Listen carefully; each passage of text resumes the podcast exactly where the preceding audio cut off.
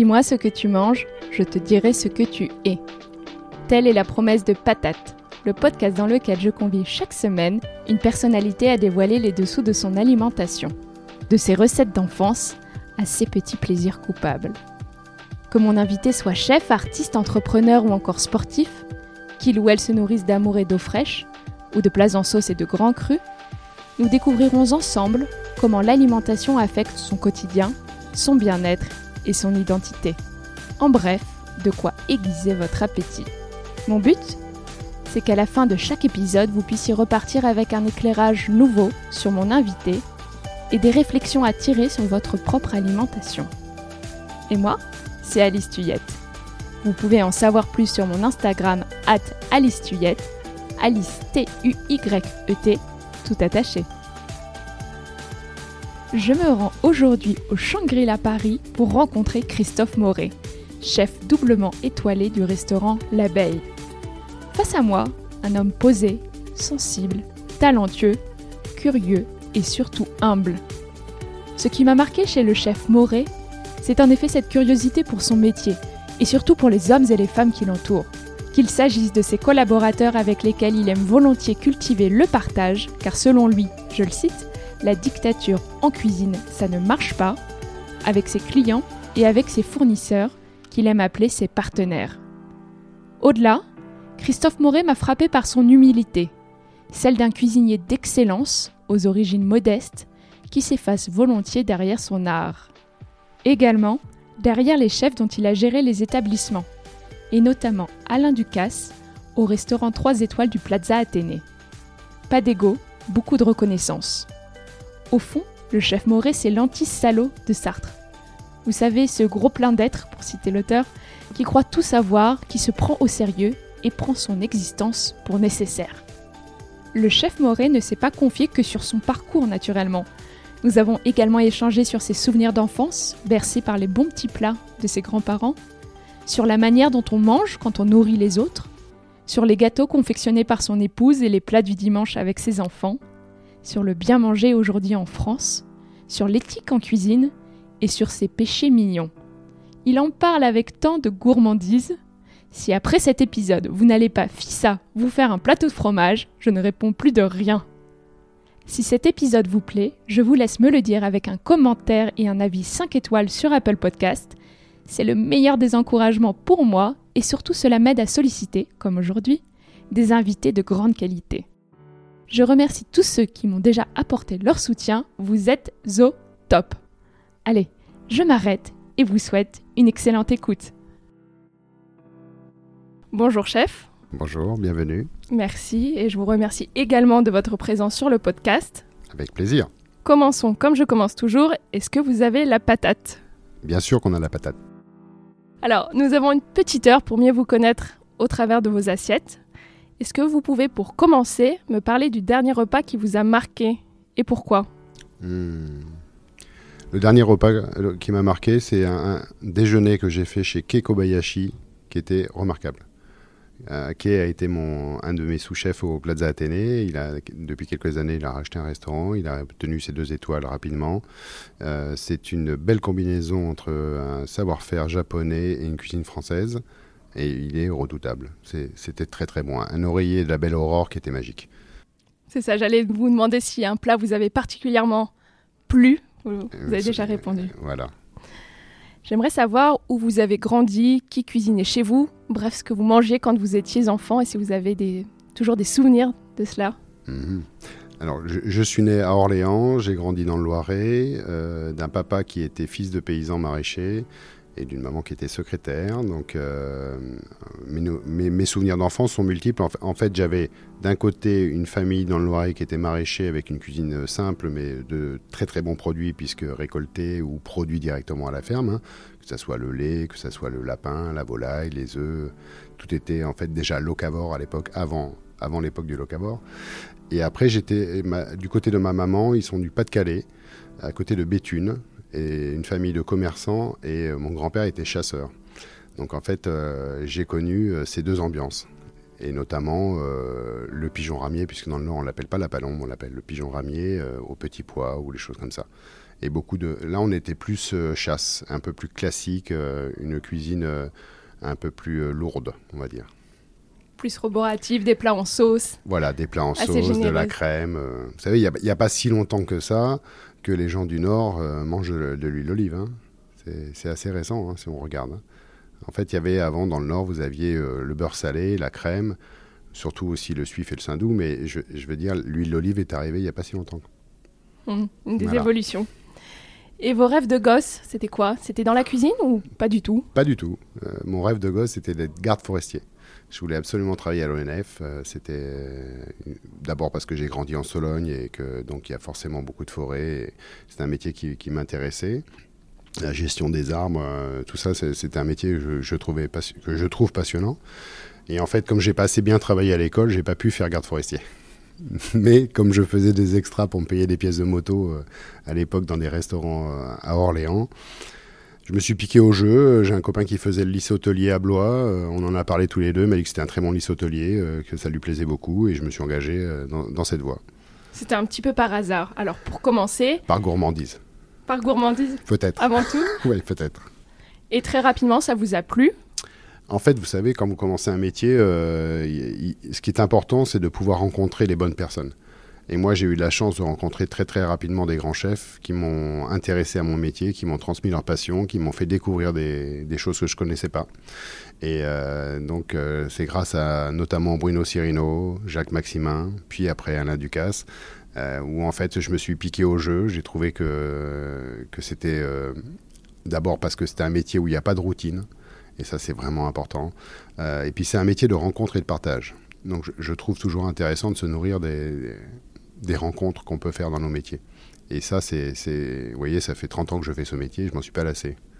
Un métier qui continue de vous nourrir. Tout à fait. Littéralement. exactement. Alors, bien sûr, on va revenir sur votre parcours. Ensuite, vous parliez des chefs qui vous ont appris, transmis euh, leur savoir. Mais on va commencer par euh, une petite rubrique qui est nouvelle dans l'émission, qui est la séquence Gérer dîner chez vous. La cuisine est affaire de partage, vous le disiez à l'instant. Alors l'objectif, c'est d'en apprendre un petit peu plus sur vos rituels quand vous recevez. Rien de plus simple, vous vous laissez guider. Je commence les phrases, vous les terminez. À je, la vais, je vais essayer de vous suivre. ne vous inquiétez pas, je ne suis, pas si rapide. À la table de votre dîner idéal, vous inviterez Alors, j'aimerais bien avoir quelqu'un comme Didier euh, Daguenot, euh, comme euh, Frédéric Becbéglé, où, et j'aurais rêvé de, pouvoir déjeuner ou dîner avec Anna Chapelle qui nous a quittés trop tôt. Malheureusement. Mm. Et vous cuisinerez? Ah, je cuisinerai. Je cuisinerai certainement euh, une très très belle volaille. Parce que je trouve que la volaille, c'est une des forces de la France d'avoir des, qualités de volaille vraiment différentes suivant les régions. Et que ça reste, vous savez, ce mythe de se dire, voilà, c'est le poulet du dimanche. Voilà. Quelque chose de réconfortant. Plus voilà, et puis c'est simple. c'est simple et c'est simplement bon. Voilà. Et, je, pense qu'avant tout, je ne ferai pas un, repas pour épater la galerie, mais je, ferai un repas pour pouvoir partager et euh, sur, des, sur des valeurs euh, simples. Et le sujet de conversation que vous éviterez La politique. Le vêtement que vous porterez pour l'occasion Ma veste de chef. Ma veste une veste de cuisinier, ça me va très bien. Et l'objet porte-bonheur que l'on retrouvera sur cette table un couteau de poche. Et enfin, le plus beau compliment que l'on pourrait vous faire à la fin du dîner. À bientôt. Alors, je le disais tout à l'heure, là, cette séquence est terminée. Nous allons revenir sur votre parcours de chef. On va peut-être pas avoir le temps de, d'explorer chacune de vos mhm. expériences. Il y en a beaucoup. Votre parcours est très riche. Toujours est-il, vous l'avez dit, vous avez commencé très tôt dans des établissements de prestige et vous avez appris auprès de très grands chefs. On redonne les trois noms, Bruno Cirino, Jacques Maximin et Alain Ducasse, avec qui vous avez une très très longue euh, expérience et dont le nom parlera peut-être euh, davantage au public qui nous écoute. Et vous êtes aujourd'hui à la tête de la table doublement étoilée du Shangri-La, l'abeille, où nous sommes pour cette interview. Vous avez été chef auparavant au Plaza Athénée ou encore chez La Serre, qui sont aussi des tables extrêmement prestigieuses à Paris. Comment est-ce que vous analysez dans votre parcours ce désir d'excellence? Je pense que ce désir d'excellence, euh, monte en puissance petit à petit. Je pense qu'au au, début, on découvre ce qu'est la cuisine, on découvre la variété, la multitude de ce qu'on peut faire, et puis petit à petit, on affine le trait. C'est-à-dire que je, pense qu'au début, euh, comme toute chose, on, apprend les gestes de base et après on va, on va les préciser. Et c'est ça qui est chouette dans notre métier, c'est qu'on peut toujours le préciser. On peut toujours essayer d'aller un peu plus loin. Et c'est pas pas fanfaron de dire ça. C'est vraiment ce qu'on essaye de faire. C'est-à-dire que on doit être curieux. Et avant tout, un cuisinier, s'il est vivant, il est curieux. Il est curieux de ce qui se passe autour de lui, il est curieux des nouveaux produits, il est curieux des nouvelles euh, techniques mais il est aussi curieux de ses clients. Parce qu'en fait, moi, moi, le soir, je fais le tour de ma salle et je vais voir mes clients. Et, dans, il y a un échange, un partage avec eux. Et on essaye, ils me font leurs commentaires, j'essaie de leur expliquer. Et, et de ce partage, en fait, c'est aussi une façon d'essayer de comprendre comment ils ont compris vos mets. Et ça, c'est important. Et c'est un moment que vous appréciez? Oui, j'adore ça. J'adore. Et le partage, vous en parlez avec les clients, mais je crois aussi que vous êtes assez proche de vos fournisseurs. Ah, voilà. En fait, la, base, l'essence même de notre métier, hein, c'est le partenariat qu'on peut faire avec nos fournisseurs. En fait, moi, je dis souvent, ce ne sont pas des, fournisseurs, ce sont des partenaires. Pourquoi? Parce qu'il y, a plusieurs axes. Je, pense qu'il faut que nos fournisseurs puissent vivre correctement de leur métier plutôt que de survivre. Parce que s'ils ne font que survivre, un jour ou l'autre, ils vont disparaître. Et on n'aura plus le choix. Donc euh, ça, c'est très très important. Vous voyez, pour ce, restaurant qui fait que 40 couverts, il y a à peu près une quarantaine de fournisseurs. Pourquoi? Parce qu'en fait, on les a tous ciblés un par un et on s'est dit euh, quel est le meilleur beurre? Et eh ben pour nous, c'est le beurre du Ponclette. Le gars, il nous fait que le beurre. Euh, le gars, les crustacés, ils viennent de Grandville. voilà. Et, dans chaque catégorie, on va, chercher l'excellence. Ce qui me permet d'être sûr de ce que je vais servir à mes clients. Mm-hmm. Ça, c'est important. C'est très très important. Oui, bien sûr, toute la chaîne est tellement importante et ça commence euh, évidemment euh, mais on, a, dans la terre. mais, je trouve que euh, on n'a jamais aussi bien mangé que depuis une quinzaine d'années en France. Parce qu'on a, on a des chefs de talent qui sont issus de, grandes, de, grandes maisons, qui se mettent à leur compte, qui ont cette culture du produit jusqu'au boutiste, qui vont chercher le pourquoi, comment. Et, et ça, c'est une grande force actuellement en France. C'est intéressant ce que vous dites parce qu'il y a une ambiance dans, dans plein d'autres domaines que la cuisine de dire enfin un peu les vieux cons, c'était mieux avant. Alors que non, en cuisine, c'est de mieux en mieux. Ouais, je trouve que c'est de mieux en mieux. Il y, a, plein de jeunes qui reprennent des exploitations, euh, qui ont beaucoup de talent. Nous, on travaille avec un maraîcher qui s'appelle euh, Rian, qui a carrière sur scène. Euh, ils ont une quarantaine d'années. c'est la troisième génération de maraîchers. Ils se battent pour essayer de, faire bon et beau. Mais ils sont, ils sont remarquables. Les, gars, ils se lèvent à 4 heures du matin, ils se couchent, il est 23 heures. Enfin, c'est des journées de titans hein, qui se font c'est un boulot, mais qu'on a peine à imaginer. Ouais. En fait, le, boulot, le, travail sur le légume, c'est assez ingrat. Et il faut beaucoup de travail pour arriver à, faire à peu près un bon légume. Mais ce que vous voulez dire, c'est quand même qu'on a accès à des produits de meilleure qualité, mais c'est peut-être pour une certaine population, disons, un certain élitisme. Parce que si vous voulez, la malbouffe est quand même de plus en plus présente, les maladies chroniques liées euh, au surpoids, ce qu'on mange aujourd'hui dans les hypermarchés, je ne suis, pas, je suis pas tout à fait d'accord avec vous. En, fait, je, je pense ça, ça dépend où on met ses priorités. Euh, si, si, la priorité, c'est de se dire, voilà, je veux avoir une, une, alimentation saine et euh, durable, c'est tout à fait faisable. ça ne va pas forcément vous coûter beaucoup plus cher. Parce qu'en fait, c'est une question de saisonnalité si vous achetez les bons produits au bon moment, généralement, ils sont en, surproduction. Donc, généralement, vous n'allez pas les payer très cher. Ce qui, ce qui va vous coûter très cher, c'est si vous voulez manger une botte d'asperges vertes en décembre. oui, ce qui n'a aucun sens en plus gustativement. Voilà. Et, je crois aussi, et c'est aussi votre approche d'ailleurs, c'est de réduire également la protéine animale.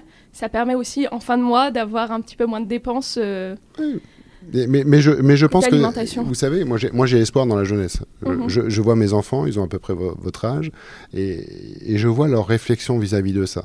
Et en fait, leur réflexion, c'est, plutôt de se dire, voilà, consommer moins, mais de meilleure qualité. Savoir d'où ça vient. Euh, c'est pas pour rien qu'on voit exploser euh, tous ces magasins de bio. Euh, c'est pas que du bobo euh, parisien. Je veux dire, il y a plein d'autres, plein d'autres solutions. Je veux dire, la ruche qui dit oui, les AMAP, il euh, y, a plein de façons de pouvoir se nourrir. Je suis totalement d'accord avec vous, mais c'est vrai, on a souvent cette réflexion-là, mais c'est un truc de bobo de vouloir manger euh, oui, alors que ces légumes bio, alors c'est pas vrai. Et je trouve aussi c'est assez encourageant. Euh, en fait, les, les biocopes fonctionnent très bien partout en France et ce n'est pas que euh, à Paris. Oui, c'est tout à fait ça. Et puis, et puis je pense qu'il y a un retour aussi un peu aux sources, on va dire. Voilà, je, je, je pense qu'on a, on a la, croissance, euh, la croissance à outrance, je pense que c'est un peu, un peu dépassé maintenant. Et je pense que voilà, c'est la décroissance un petit peu maintenant. Et on, analyse, on prend le temps, on prend un peu de recul. Ce qui n'est pas toujours facile, mais ce qui est faisable. j'aimerais parler un petit peu plus de vous, Christophe. C'est un métier, le, le, vôtre, le métier de chef, qu'on sait extrêmement stressant. Comment est-ce que vous gérez cette intensité du quotidien et cette intensité au quotidien? Alors, c'est stressant. C'est vous savez, souvent, moi, je, nous compare un petit peu à des sportifs de haut niveau. C'est-à-dire que voilà, il y, a la compétition, il y a l'entraînement, il y a le, sacrifice pour pouvoir y arriver. Bah, c'est un petit peu comme ça. C'est-à-dire qu'on sait que pour atteindre un certain but, bah, ça va nous demander euh, de l'énergie, du temps. Euh. ce qu'il faut, c'est être bien accompagné. Donc, je remercie mon épouse, qui m'accompagne très bien, qui me supporte. Et qu'elle n'est pas du tout dans le domaine de la gastronomie. Hein. Elle n'est pas du tout dans ce métier. Mais, mais je pense que c'est ça. Je pense que la, compétition, c'est un peu le sel. C'est ce qui va nous faire aussi essayer de nous surpasser, d'aller euh, créer quelque chose. Puis vous savez, vous avez vos collaborateurs aussi, des jeunes collaborateurs que vous recrutez et qui eux aussi vous amènent des idées, qui eux aussi veulent être performants. Donc en fait, on est dans une compétition euh, sympathique, on ne se voit pas vieillir. Ça, c'est sympa. Et compétition, c'est compétition par rapport à ce que vous avez fait, dans l'idée de vous améliorer ou c'est une forme de compétition par rapport à ce qu'il y a sur le marché, c'est-à-dire les autres cuisines, les autres chefs, ce qui est proposé?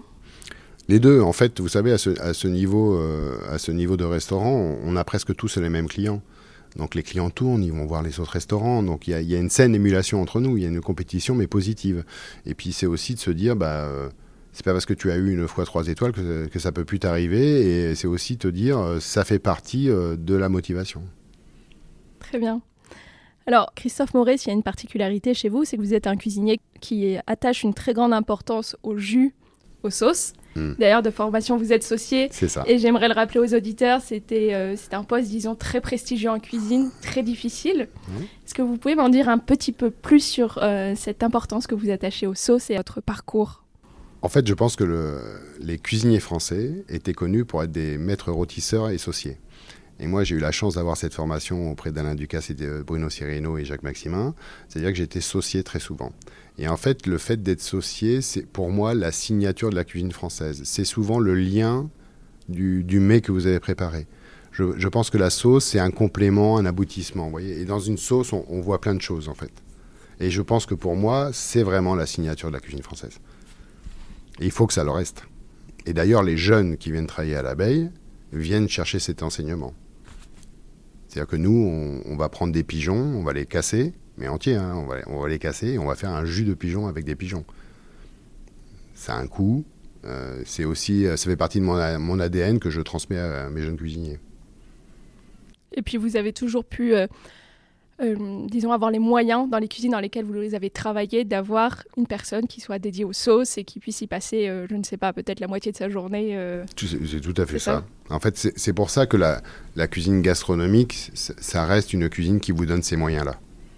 Et c'est vrai que je peux comprendre dans d'autres dans, cuisines, c'est un peu plus compliqué de le faire, certainement. Mais peut-être qu'il faut en faire moins, mais de meilleure qualité. On y revient. Voilà. Et pourquoi vous n'avez pas ouvert votre propre établissement? Parce que j'ai eu la chance euh, de rencontrer des chefs qui m'ont donné des, défis euh, très très intéressants. Et en fait, euh, j'ai pas vu le temps passer. de plus, mon épouse est pas dans ce métier, elle veut surtout pas y être. elle a un très beau métier, elle veut garder son métier. Et, je pense qu'ouvrir un restaurant tout seul, c'est un peu compliqué. Et après, quand Alain Ducasse vous propose Spoon, puis derrière de reprendre les cuisines du 3 étoiles au Plaza Athénée, c'est des tellement belle mission qu'en fait, euh, vous êtes tellement accaparé, vous êtes tellement pris pour cette mission que bah, vous ne pensez pas vous mettre à votre compte. Et puis, j'ai pas de regrets euh, sur ce sujet. Je, trouve que j'ai eu la chance d'avoir ces, beaux établissements et ces défis à remplir, euh, et en espérant les avoir remplis. Je crois qu'on peut le dire que oui.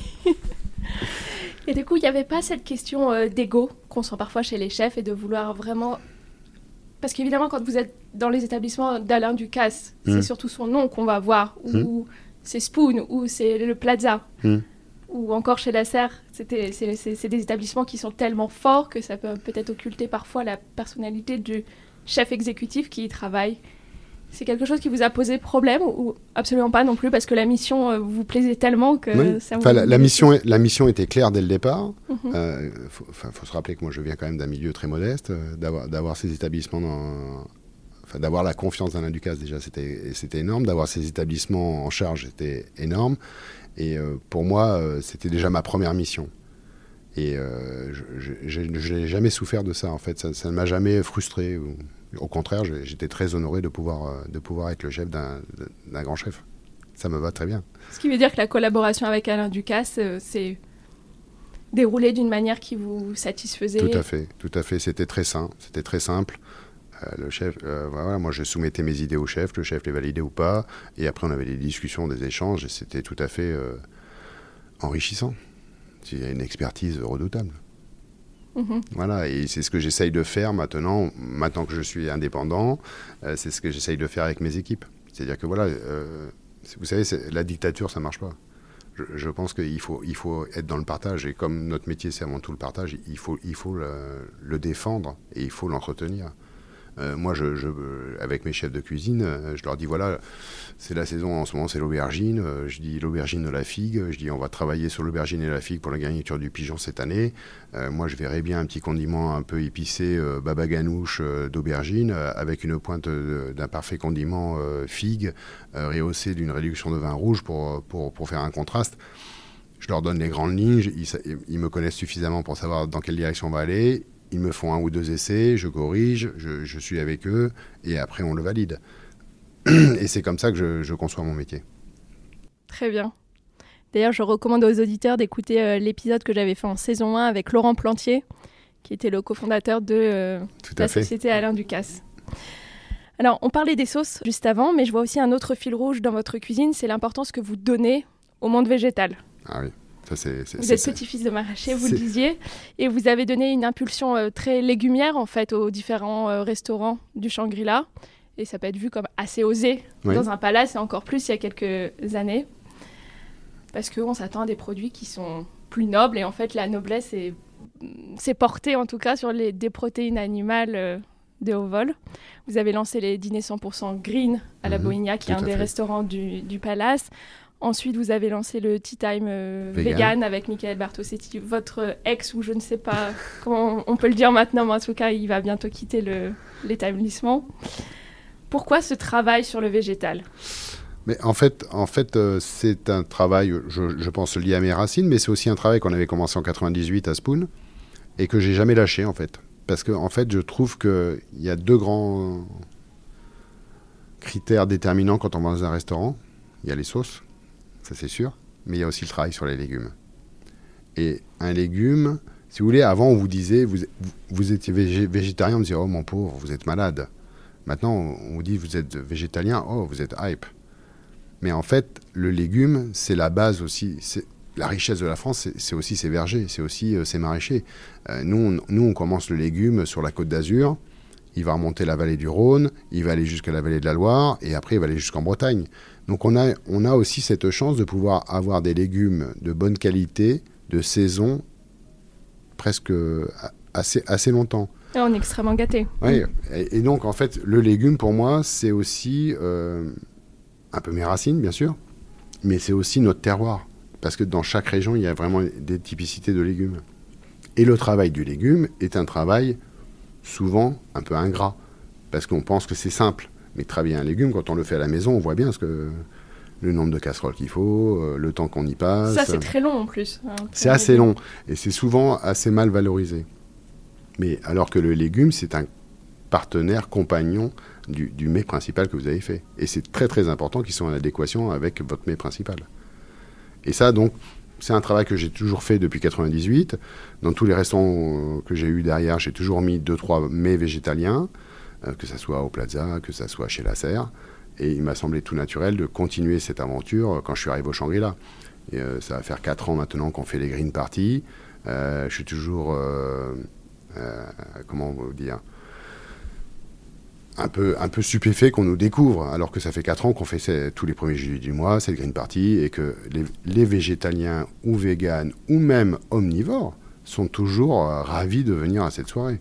Parce qu'en fait, on n'est pas obligé de, manger forcément une protéine euh, animale tous les jours. De temps en temps, on va pas mourir de faire un, repas végétalien. Et au contraire, on leur fait voir que le légume, c'est pas triste, ça peut être sympa, euh, on peut le travailler différemment.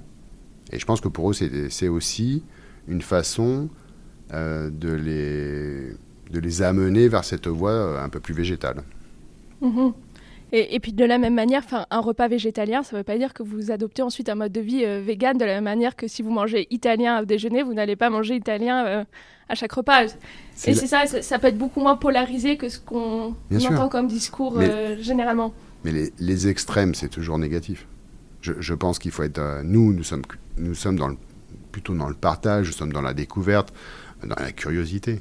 Et ce qui nous intéresse, c'est que c'est un défi. On fait quatre services différents depuis quatre ans. Donc il y, a quatre services, c'est un menu en 4 mai.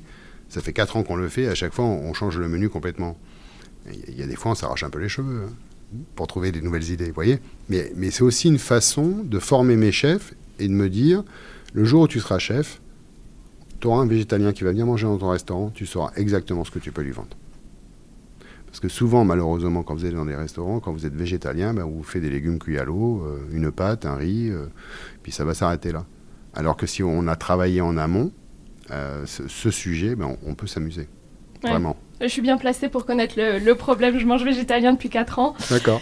Et, et c'est vrai. Et en fait, je comprends tout à fait la position des chefs aussi, parce qu'en fait, vous êtes tellement habitué à construire un plat normalement autour de la protéine animale et le légume va venir le sublimer avec la sauce que c'est une architecture complètement différente d'un plat.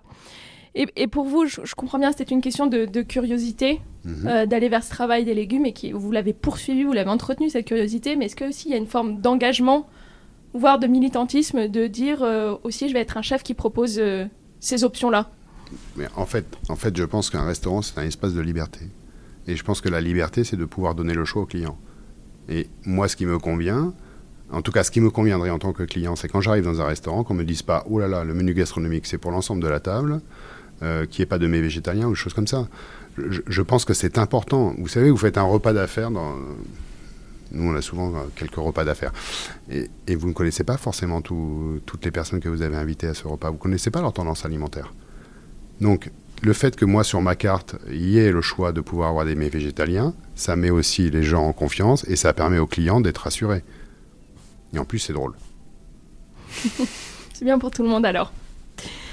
Alors, plus globalement, euh, Chef Moret, la troisième étoile, vous y pensez? C'est une obsession, c'est dans un coin de la tête, ce n'est pas une question? On y travaille, on y travaille sérieusement. Voilà, non, bah, bien sûr que c'est un objectif, bien sûr que pour nous c'est un peu la quête du Saint Graal.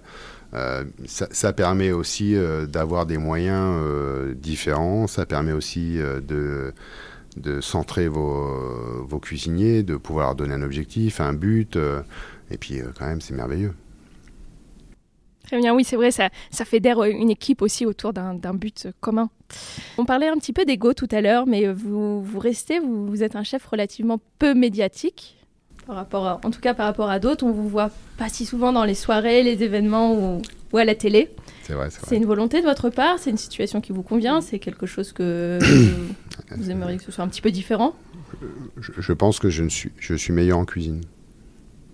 Mais non, on vous entend là, vous êtes euh, excellent dans l'exercice euh, médiatique.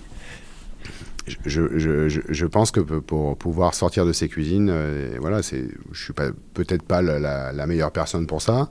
Après, après, j'aime bien être avec mes cuisiniers quand même. C'est ce que j'allais dire. Vous êtes très présent dans les cuisines, ici, et en plus vous chapeautez trois restaurants différents ici. On va, on va dire, on va dire principalement deux. Hein, on va dire la, la, la Boignac et notre brasserie, et puis euh, l'abeille, bien sûr. Et après, en fait, avec le restaurant euh, Palace, en fait, j'ai un échange euh, avec Samuel, qui est le chef, euh, sur, la, sur les produits. D'accord. En, fait, je, quand il veut travailler un produit, je dis voilà, bah ça, en produit français, ça c'est top. Donc je lui source les produits et après lui va faire sa cuisine. Très bien. Et pour le rappeler aux, auditeurs, c'est donc la table, la seule table chinoise étoilée Tout à fait. de France. Tout à fait. Alors une question que j'aime euh, poser euh, à ceux qui ont, qui ont dédié leur vie à la cuisine, je, la pose régulièrement. Est-ce que vous pensez que c'est un art, la cuisine? Je sais, c'est une question assez difficile. Ouais, c'est compliqué. Hein. Moi, moi, je, dis, je dis, on est des artistes artisans. Vous répondez sans répondre alors Oui, mais c'est ce que je pense vraiment. Je, pense que si on n'a pas le produit, déjà, on ne on, peut pas réaliser un super mais.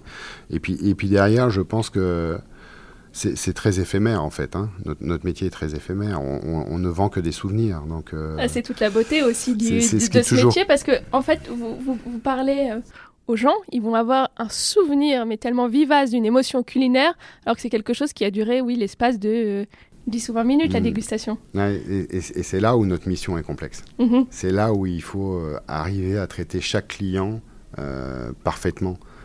Il n'y a pas de, je dis toujours, il n'y a pas de petit ou de grand client. Il y, a, seulement des clients qui nous ont fait confiance.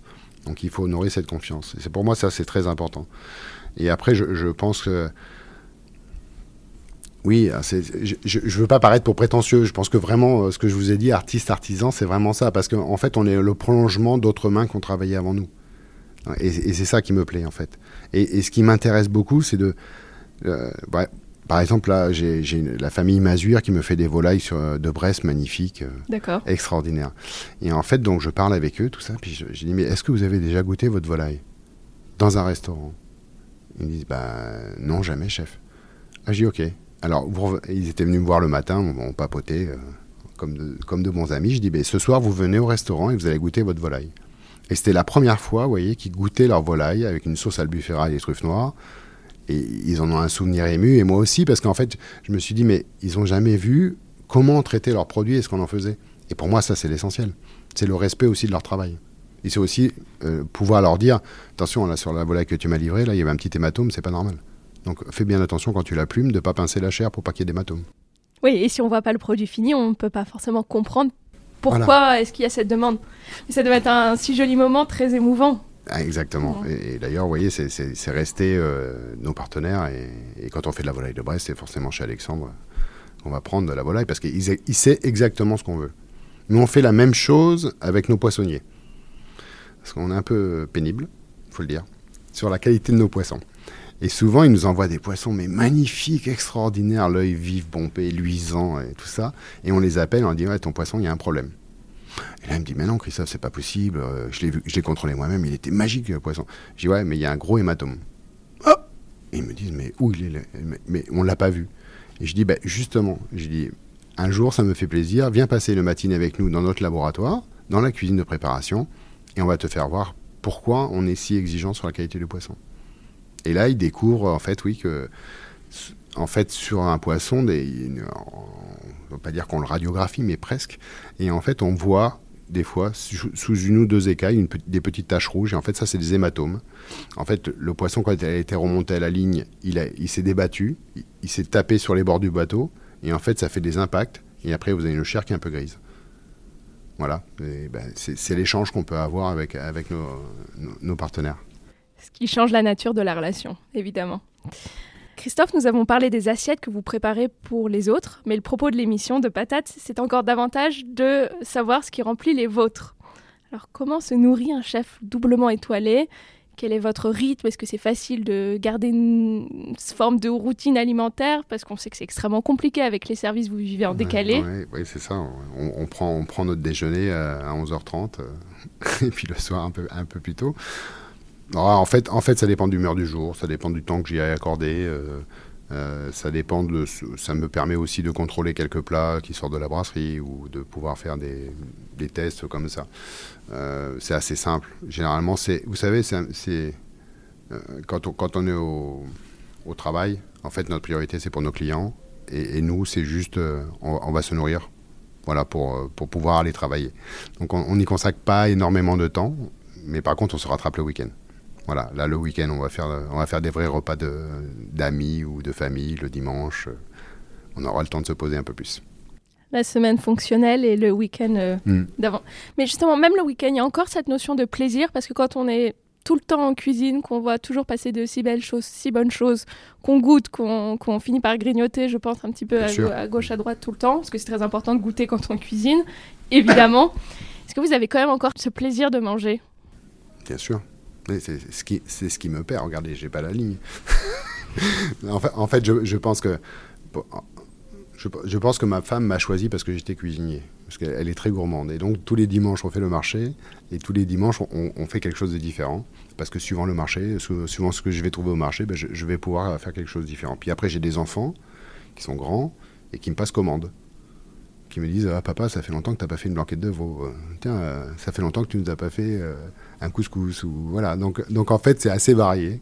Ça dépend un peu de l'humeur du temps, des clients euh, que j'ai à la maison. Quel luxe pour vos enfants et pour votre femme. Manger, Christophe, ça représente quoi pour vous? Ah, C'est un, vrai symbole. Hein. Euh, manger, je pense que c'est important de savoir ce qu'on met à l'intérieur de son corps. Donc pour moi, c'est aussi un engagement. C'est-à-dire que je vais je vais pas dans les supermarchés ou je vais pas dans, les supérettes ou les choses comme ça. J'essaye d'aller euh, au bon endroit pour trouver mes aliments.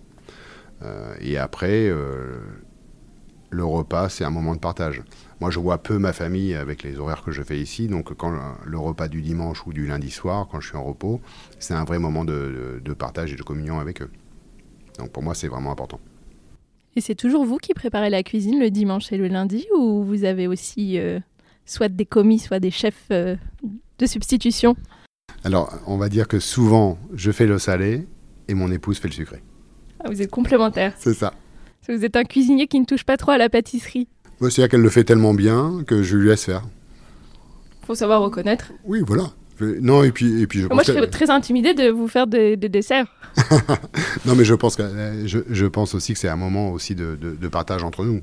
C'est-à-dire que voilà, on, est aussi dans la cuisine ensemble, donc on peut parler, on peut aussi échanger, euh, et c'est très bien. Bien sûr. Et Christophe, est-ce qu'il y a des aliments qui vous dégoûtent? Peut-être le mot est un peu fort, mais que vous n'aimez pas Je pense que l'aliment premier, il y en a peu que j'aime pas. Je pense que l'aliment transformé, il y en a beaucoup que j'aime pas.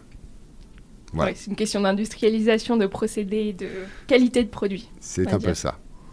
Voilà, je, pense que euh, je pense que c'est surtout ça. Et, j'aime pas qu'on mente aux, clients, ah, qu'on nous mente. Voilà, ça c'est pas bien. Et dans la vie, qu'est-ce qui vous dégoûte? Dégoûte, le, le, mot, le mot est un peu fort. Je, pense que ce qui, me, ce qui m'énerve, on va dire, c'est euh, euh, ce chacun pour soi, ambiant. Je trouve que c'est un peu déplorable. Je pense que, je pense que c'est pas ça la vie. En tout cas, vous faites le contraire dans votre cuisine. J'essaye. J'essaye, j'essaye. Et quand vous passez euh, une mauvaise journée, vous avez un petit peu point d'énergie, un petit coup de blues, ça peut arriver. Vous, mm. vous disiez que ça dépendait de l'humeur d'ailleurs, ce que vous mangez. Que trouve-t-on dans vos assiettes à ce moment-là? Ah, souvent du fromage, malheureusement. J'aime beaucoup le fromage, donc euh, souvent du fromage.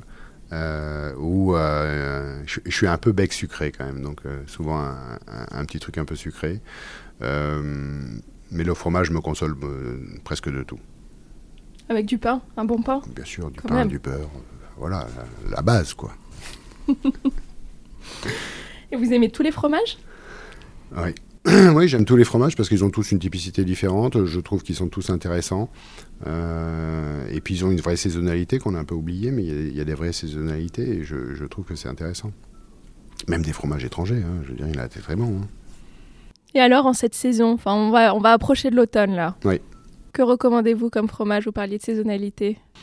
Mais il va y avoir, euh, là, là, moi j'ai goûté il n'y a, pas très longtemps euh, un cito qui était merveilleux. Euh, c'est la fin des roves des Alpes de Haute-Provence. Il faut en profiter parce qu'après, il y aura beaucoup moins de fromage de chèvre, donc c'est le moment aussi d'en manger. Je pense aussi que les, fromages d'estive vont pas tarder à arriver et ce sera merveilleux. Non, non, mais il y a toujours une bonne saison pour le fromage. toujours de quoi se consoler. Et ce qui vous donne le plus d'énergie en dehors de la nourriture hmm, La vie. Simplement, c'est merveilleux. Enfin voilà, je, pense que on a, on a on a besoin, on a besoin de ça. Pour, il faut se rappeler. Enfin, je veux dire qu'on est quand même euh, chanceux. Voilà. Et que le partage, euh, mes collaborateurs, ma famille, mes amis, euh, c'est très très important pour moi. Voilà. Et s'il ne vous restait qu'une journée à vivre, question rituelle dans l'émission, de quoi serait composé votre dernier repas? Alors là, vous pouvez y aller. on passera par le fromage, hein, bien sûr, mais les entrées, les plats, desserts, et puis, et puis éventuellement un vin ou, ou plusieurs je, pense que j'ai une marotte sur, sur, sur, plusieurs produits. Il y a, les langoustines que j'adore. Franchement, les langoustines vivantes, juste préparées comme ça, tièdes, c'est merveilleux. Un souvenir d'enfance, ce sont les petits pois que, mon père faisait dans le jardin. Donc le, petit pois, j'adore ça. Euh, la volaille du dimanche, parce qu'un vrai poulet à l'ail, c'est quand même merveilleux. Euh, des vins, alors moi je, suis de la Loire, donc euh, un silex de, chez Dagno me suffit largement. Et puis surtout, je pense qu'il ne faut, il faut pas oublier le pain et le beurre, qui sont quand même les aliments premiers français. Voilà. Le beurre, le ponclette. On a compris. Si on peut. oui, si on peut, c'est pas, pas très facile de s'en procurer. Non, il a une toute petite production, malheureusement, David. Alors, on n'a pas fait les desserts. On a parlé, euh, euh, on a parlé euh, du pain, du beurre, mais là, vous me disiez que vous étiez un bec sucré. Là, j'attends quelque chose sur le volet ah. dessert. Ah, les desserts, bah, en fait, c'était c'était ce, ce, que préparait mon, mon père, en fait. Hein. C'était un peu une de ses spécialités entre le gâteau de semoule, le riz au lait ou les choses comme ça. Et chose très simple, mais qui était d'abord réconfortant quand vous arriviez de l'école et que vous aviez un dessert. C'était toujours, toujours sympa de pouvoir piquer euh, comme ça deux cuillères à soupe euh, d'un riz au lait, euh, simplement fait à la vanille parfaitement. après, moi j'ai eu la chance de travailler quand j'étais jeune au commis. En fait, on, fait l'ouverture du Grand Hôtel à Saint-Jean-de-Luz avec Bruno Cirino et il manquait un commis pâtissier. Et, je tombe et, Cirino me dit bah, Comme tu es le dernier arrivé, est-ce que tu veux bien y aller? Je dis Oui, bien sûr, pas de problème. Et je tombe avec Frédéric Robert qui était le, chef exécutif pâtissier d'Alain Ducasse, et qui était en charge de la pâtisserie du, du Grand Hôtel à Saint-Jean-de-Luz. Et là, je me suis régalé de travailler avec lui pour faire des, Saint-Honoré, des, parfaits fraisiers, euh, euh, de, pouvoir euh, travailler avec lui sur des fruits rôtis comme un cuisinier, ouais, juste à la poêle à peine sucré ou déglacé à peine, voilà. Et j'ai un souvenir d'une tarte aux figues mémorable et, et Michael aussi, ici, fait, un, fait un, dessert qui est extraordinaire que j'adore, c'est l'agrume. On a toute une composition qui est faite autour d'agrumes et, ça, je trouve, il y a de l'amertume, il y a du sucre, mais il y a aussi un peu de la, vivacité, de l'acidité.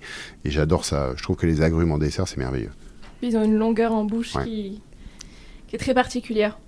Voilà. Ça y est, on a fait la totale. Je crois qu'on a fait le tour. Bon. On approche maintenant de la, fin de l'épisode. Est-ce que vous êtes prêts pour une série de questions rapides auxquelles il faut répondre le plus vite possible cette fois? Je vais essayer, Alice. Allez-y. C'est l'interview Patates en rafale avec Christophe Moret. Sucré ou salé? Salé. Petit déjeuner, déjeuner ou dîner? Euh, Petit déjeuner. Resto du coin ou table étoilée? Resto du coin. Jacques Maximin ou Alain Ducasse? Ah euh, les deux pour deux, deux, choses complètement différentes. Jacques Maximin euh, pour sa, sa, créativité, sa folie, et Alain Ducasse pour sa rigueur et sa discipline. Très bien. On avait dit que vous aviez droit à un joker juste avant qu'on commence l'épisode. Vous l'avez utilisé, sachez-le. Votre assiette, vous êtes du genre à la partager ou plutôt chacun son plat, pas touche? Partager. Le légume, la viande ou le poisson? Légumes, viande ou poisson, je dirais, euh, je dirais euh, poisson. Un plaisir coupable que vous ne voudriez raconter à personne. Euh, je sais, vous y êtes allé avec le fromage déjà, mais s'il y a autre chose. Oui, il y en a pas mal. je, veux dire, une, tartine de boursin. Oh. C'est enregistré là. Ça, on pourra peut-être le couper, parce que le boursin. Ouais. Vin rouge ou vin blanc? Euh, Si c'est de Loire, c'est vin blanc. Question spéciale abeille. Miel de thym ou miel de bruyère Miel de bruyère, pour l'amertume. Hmm. Fromage ou dessert Fromage. Cuisiner ou manger De temps en temps, ça fait du bien de manger. Non, non, je rigole. Non, cuisiner. cuisiner, bien sûr. J'avais les yeux écarquillés, euh, pour ça. Le cuisinier que vous admirez, alors ça peut être une toque célèbre ou un proche Hmm. On a parlé de quelques chefs déjà, mais peut-être y a-t-il encore un autre nom bah, je, pense euh, à la chapelle. On y revient aussi. Trois ingrédients que vous avez toujours dans votre cuisine euh, Du beurre, euh, un saucisson et souvent du fromage. Vous passez une soirée entre amis, vous enfilez votre tablier ou vous réservez une table au restaurant? J'enfile mon tablier. Vivre pour manger ou manger pour vivre? Manger pour vivre. La patate, frites purée, vapeur, sautée. Dans tous ces états, la patate, c'est merveilleux. Alors, euh, ici, on s'intéresse au bien-être dans son ensemble. Euh, J'aime donc terminer les entretiens avec une question. Si vous aviez une seule pratique quotidienne, facile à mettre en place, que les auditeurs, je sais pas, ils peuvent commencer dès demain, une pratique quotidienne qui vous fait du bien, en tout cas à vous, et c'est une pratique qui peut être liée à l'alimentation et au repas, ou alors absolument pas. Laquelle ce serait? En fait, je, je- je commence ma journée en buvant euh, juste un thé une demi-heure avant de prendre mon... Enfin, un quart d'heure ou 20 minutes avant de prendre mon petit déjeuner. Voilà, et, c'est une habitude qu'une amie m'a donnée.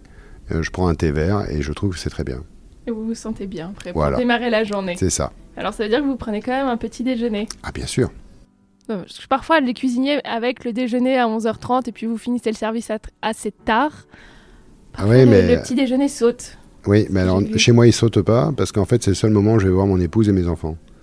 Donc c'est Mmh, très c'est important qu'on prenne le petit déjeuner. C'est ça, c'est un rituel de partage, comme on le disait. Exactement. vous retrouvez que le week-end ensuite, mais sinon le. Le, le Petit déjeuner en semaine. on essaye toujours de le prendre ensemble.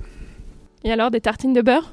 Bien sûr, beurre, confiture, faites maison. euh, Ou des fois, euh, j'ai de la chance, mon épouse a fait un cake. Pourquoi pas Et bonjour. Voilà. Très bien, merci beaucoup Christophe. Où est-ce que mes auditeurs peuvent vous retrouver? Alors j'imagine évidemment, vous êtes au Shangri-La. Le, le meilleur moyen de vous découvrir, c'est certainement de goûter votre cuisine à l'abeille. Mais sinon, sur les réseaux sociaux, vous êtes présent ou poursuivez votre actualité?